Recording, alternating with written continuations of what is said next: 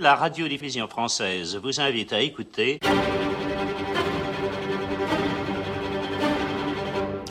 Un grand témoin, Marcel Ichac, 1906-1994, le film d'expédition. Vous connaissez Marcel Ichac Eh bien, Marcel Ichac est un garçon qui a une activité considérable et qui a une carte de visite très chargée. Marcel Ichac est d'abord explorateur, bien entendu. Il est aussi cinéaste. Il est également photographe. Il est homme de lettres. J'allais dire Jean de lettres. Il est homme de lettres. Et il est journaliste.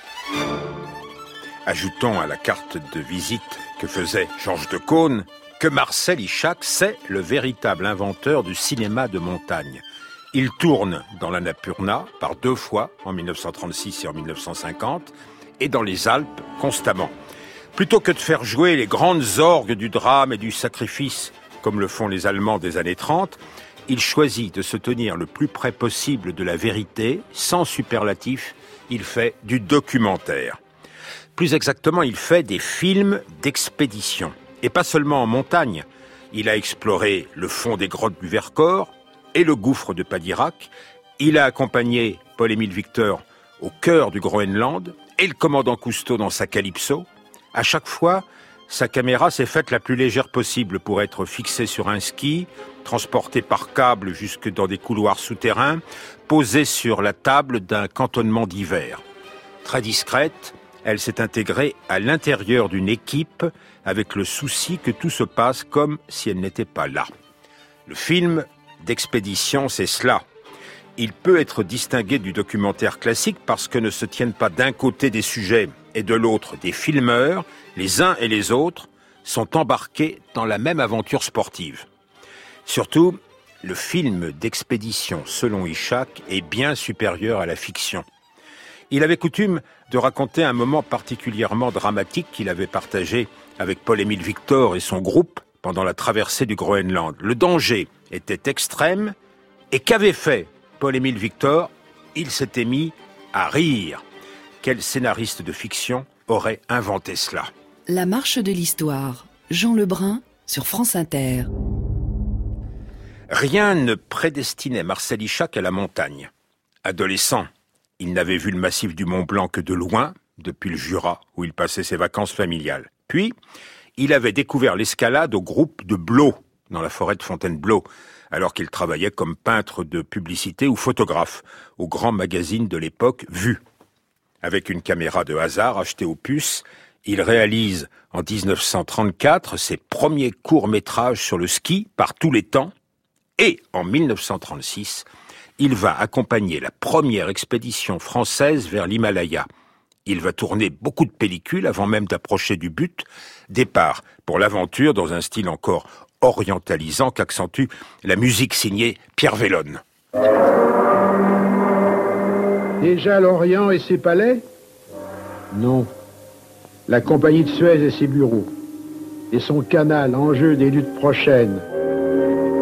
Et défilent les cargos. Italiens la plupart. La guerre d'Éthiopie s'achève. Addis Abeba va tomber dans trois semaines.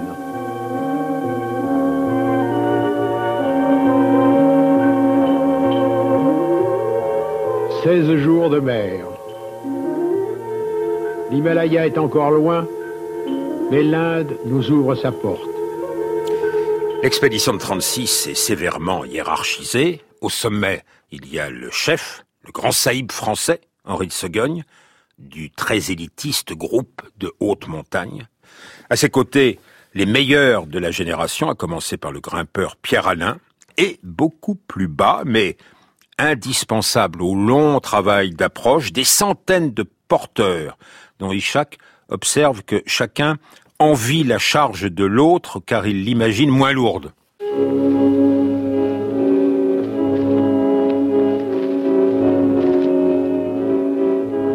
Les jours succèdent aux jours. La neige recouvre désormais les glaciers. Chez nos porteurs, il y a des arrêts, des discussions, des menaces de grève. Nous ne savons pas qu'à Paris, à la même date,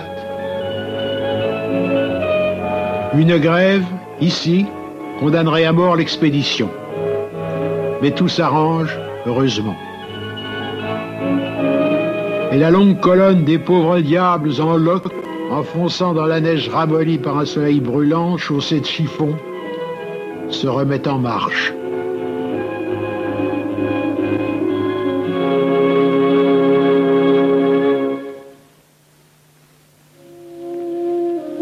Ce soir, nous découvrirons la montagne des montagnes, le pic K2, deuxième de la Terre après le mont Everest.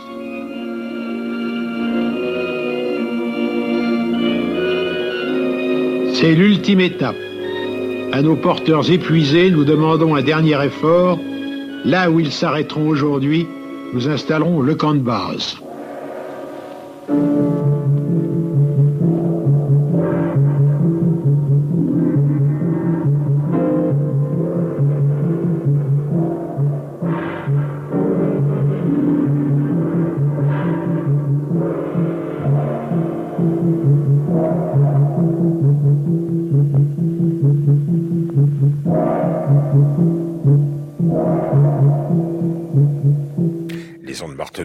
De Pierre.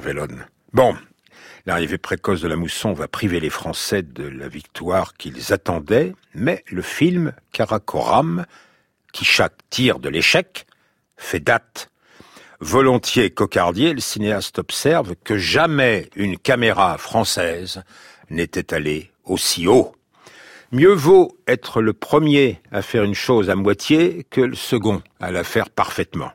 Ishak, c'est l'homme de la première fois.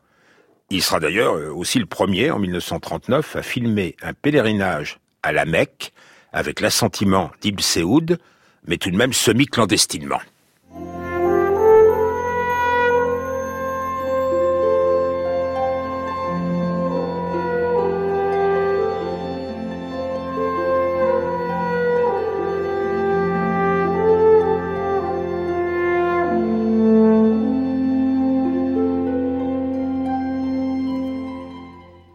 Pendant l'occupation, Ishak s'installe à Megève. En 1942, il tourne Les aiguilles du diable.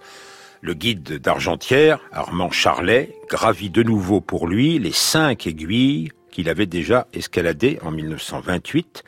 Et 15 ans plus tard, il retrouve précisément les mêmes gestes aux mêmes endroits car le danger exige le même comportement. On sait peut-être que Vichy avait imposé aux salles de cinéma de diffuser un court métrage avant le grand film. Le documentaire en tire donc parti. Les aiguilles du diable sont ainsi projetées avant le premier chef-d'œuvre de Bresson, Les Anges du péché. C'est une des raisons peut-être pour lesquelles Ishak, au départ, ne déteste pas le régime. Sportif infatigable, il avait déjà tâté de la spéléologie dès avant la guerre. En 1943, il entre dans une équipe de sondeurs d'abîmes. Non loin des hauts massifs alpins, sur les plateaux solitaires des préalpes de Savoie ou du Dauphiné, on fait parfois d'étranges rencontres.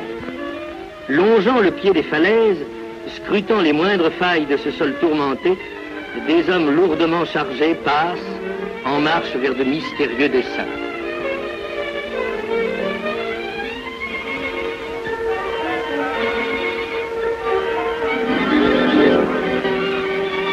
Et leur sac, une fois vidé, révèle les équipements les plus inattendus, le matériel le plus hétéroclite. 40, 80, 110 mètres de corde, deux piolets, marteau, piton de rocher, chaussures ferrées,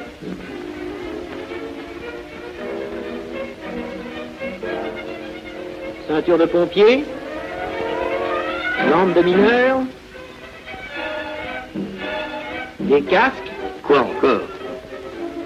Des rouleaux d'échelle métallique. Un pneumatique avec ses pagaies. Que viennent faire ici ces navigateurs armés en alpinistes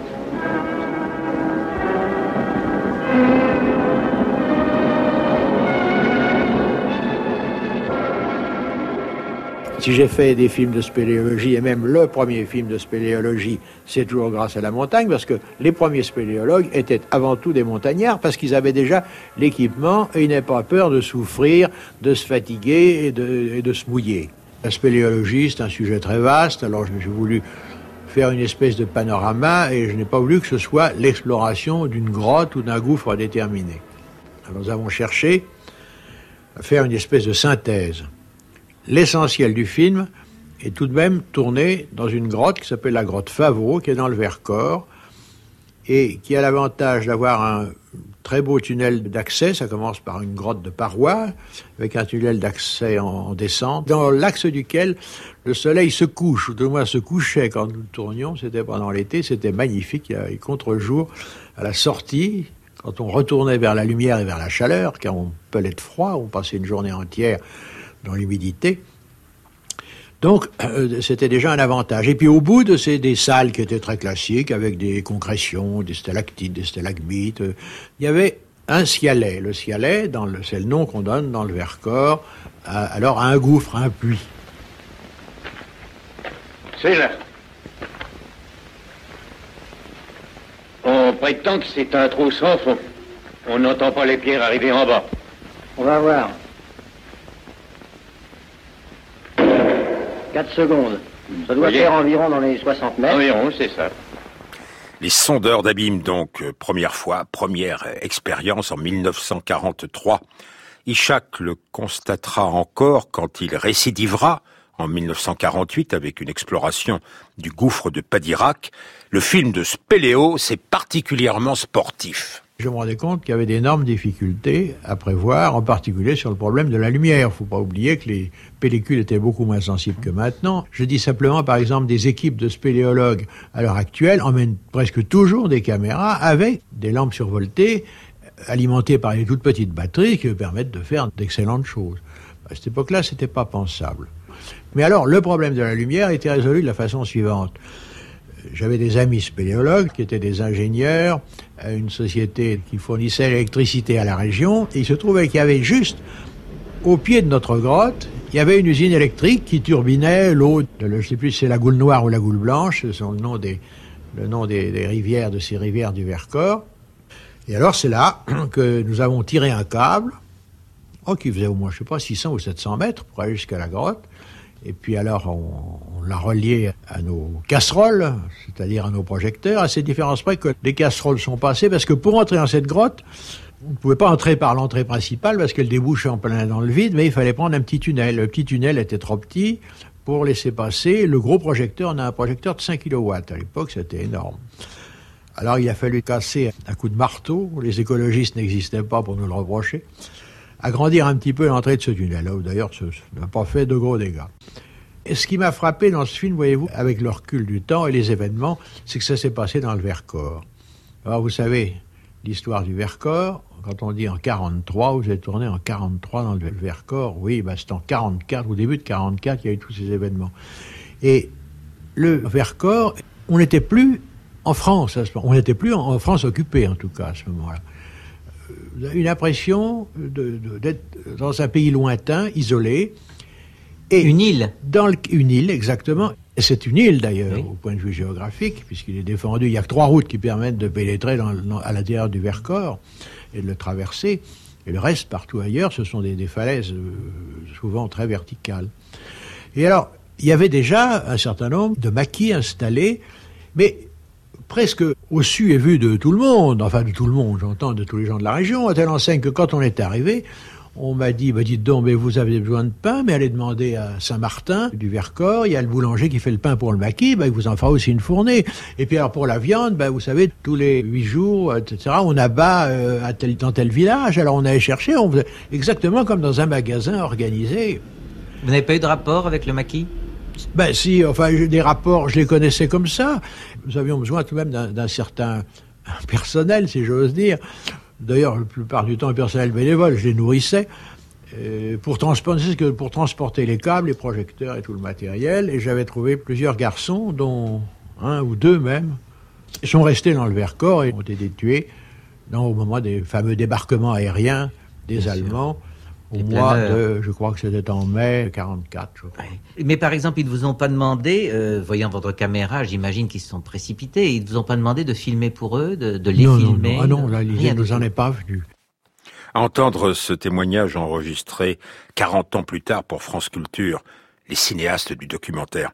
On comprend, à demi-mot, qu'Ichak considérait les maquisards un peu comme des amateurs.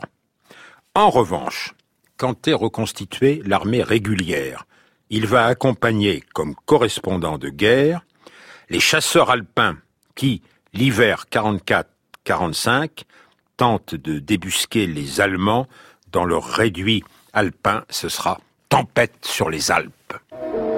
Solidement retranchés, les Allemands, abrités le plus souvent dans nos anciennes fortifications, tiennent les débouchés des cols frontières du Mont Blanc à la Méditerranée.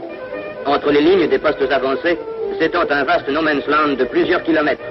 Là, ce n'est plus la guerre moderne et spectaculaire avec son formidable déploiement de matériel, mais une guerre de montagnard à montagnard. Soudain. Hé Il y a un type sur l'arête, à 300 mètres. Flanquez-vous. Un Fritz Qu'est-ce que tu veux que ce soit Il n'y a pas d'arme. Si, un revolver. On tire Non, laisse, on va essayer de cravater. Ah. C'est un gars qui s'est grimpé. Toi, mon bonhomme, si tu viens par ici. Endero Oh, c'est une dorniche française. Français? Oui. Aujourd'hui, je ne suis pas soldat. Tiens. Seulement alpiniste. Promenade. Qu'est-ce qu'on en fait? Il va nous suivre jusqu'au sommet. Il pourra nous renseigner sur leur position.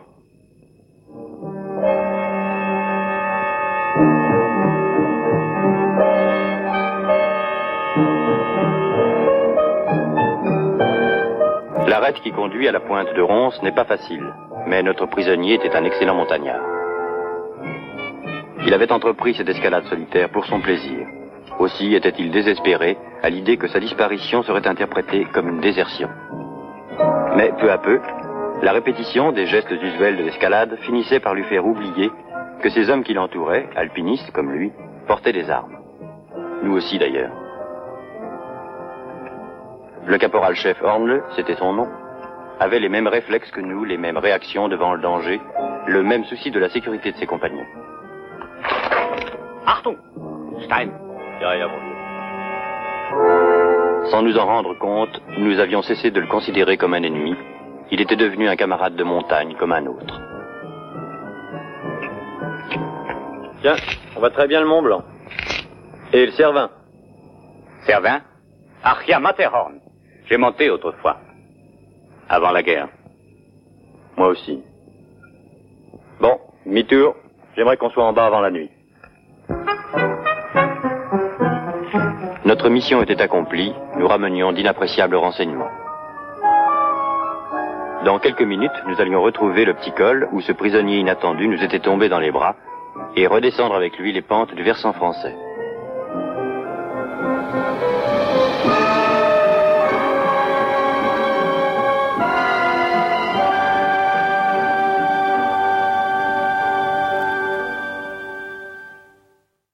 Redescendre ensemble les pentes du versant français. C'est pas comme ça que les choses finalement vont se passer. L'histoire qui suit est un classique de la fraternité montagnarde.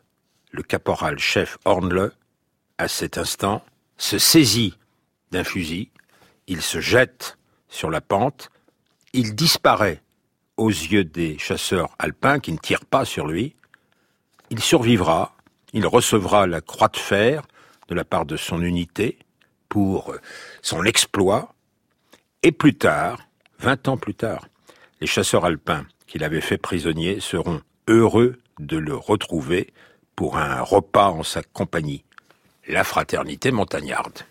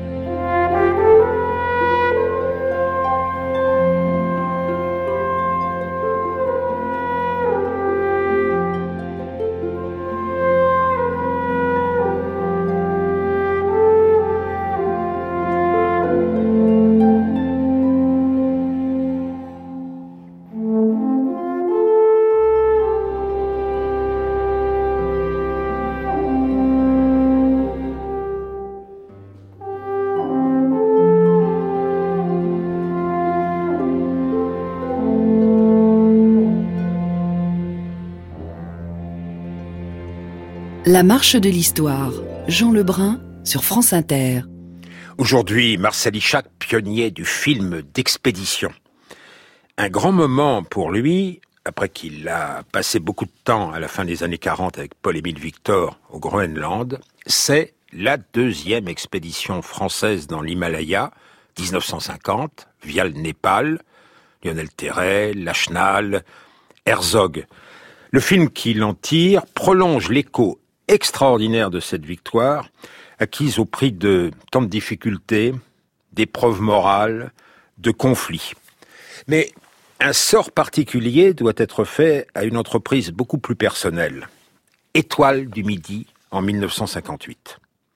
Ishak, c'est l'homme de la première fois. Premier 8000, premier long métrage. Le frère de Maurice Herzog, Gérard, fait équipe avec lui pour l'écriture. Le jeune Jacques pour la réalisation. C'est la première fois aussi que Maurice Jarre compose la musique d'un long métrage. Soit donc une équipe de cinéma, comme d'habitude composée de vrais montagnards et de grands alpinistes, Lionel Terray au premier chef, se racontent devant elle, qui va parfois les suivre dans leur lieu de mémoire. C'est en partie de la fiction, mais ça sonne vrai car les faits sont vrais, même s'ils sont revécus à une date nouvelle. Marcel Hichak ne voulait absolument pas être un tricheur. C'est justement dans le domaine du film de montagne que le public, qui se méfie déjà en général au cinéma, devient le plus méfiant. Il peut s'imaginer que ça a été truqué. Nous avons tout fait pour lui donner non seulement l'impression, mais lui rendre palpable la réalité, la sincérité de notre film. Il n'y a pas eu de trucage, il n'y a pas eu de doublage. Nous sommes suffisamment au courant des techniques du cinéma pour savoir que lorsque l'on veut changer d'angle ou changer d'optique, d'objectif, on est obligé de demander à l'acteur de reprendre une position qu'il avait déjà à l'avance, ce qui semblerait décupler encore les difficultés que l'on a à vaincre la montagne. Les étoiles de midi, 01 deuxième fois.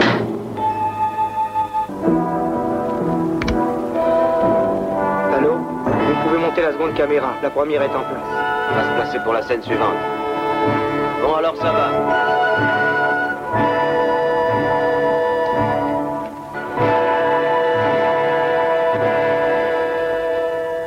Je coupe, il y a une fausse tête Alors, ce film, ça marche? Dans tous les ennuis. On attend le soleil. C'est fini pour aujourd'hui. T'as vu le nuage sur le Mont Blanc? Oui. Si vous voulez être au Montanvert avant l'orage, faut faire vite. Non, pas par là. Par ce couloir. On va rejoindre directement le glacier. Si ça vous dit, suivez le guide. Vous n'avez pas prévu ça. Avec vos charges, ça va pas être facile. Le film s'appelle Les étoiles de midi parce que, en haute montagne, l'air était si pur qu'on pouvait voir les étoiles en plein jour. Enfin, on pouvait aussi bien ne plus voir rien du tout. Lionel Terray, frappé d'ophtalmie des neiges.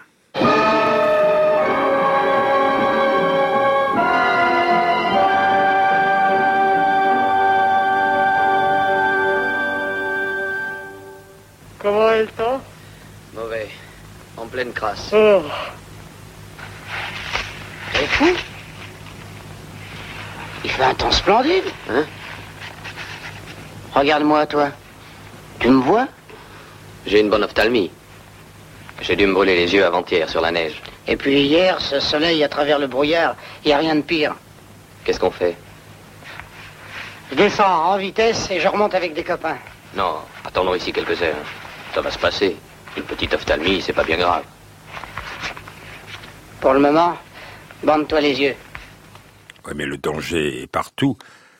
Sauf que quand une expédition est en désolation, la solidarité des autres joue René de Maison et Lionel Terray. Eh oh Oh Vous êtes très à droite Au-dessus d'une paroi complètement lisse. Faut absolument que vous descendiez. Faut encore grimper jusqu'à une plateforme. Après, ça ne passe plus. C'est Lionel. Combien fait le mur? 50 à 60 mètres. Combien reste-t-il de cordes?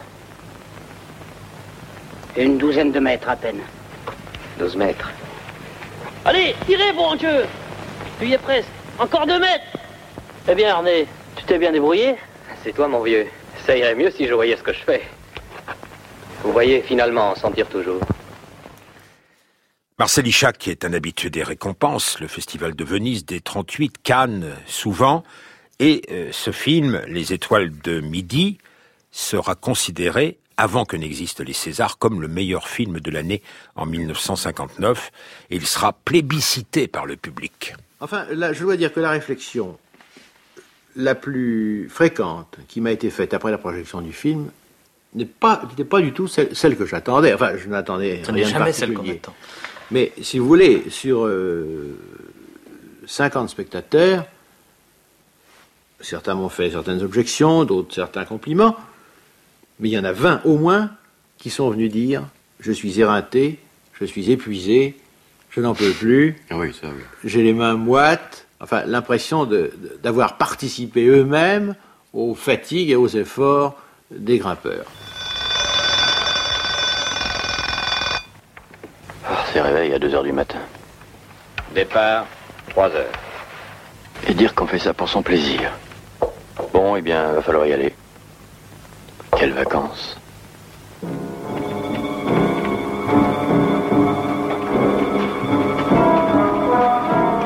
Le corps froid, l'esprit lourd de sommeil et d'appréhension. Je vais marcher comme un automate pendant des heures, sans comprendre par quelle aberration j'ai souhaité ce moment toute l'année. Mais qu'est-ce que je suis venu faire ici?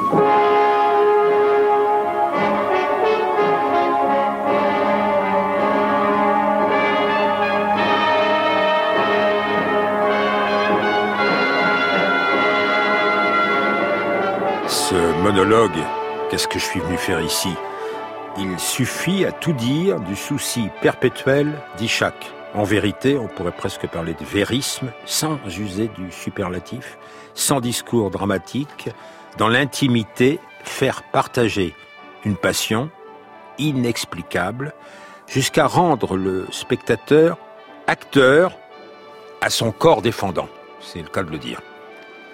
On s'arrêtera là parce que Ishak détestait les commentaires verbeux mis en voix off par un speaker dont on ne savait d'où il venait.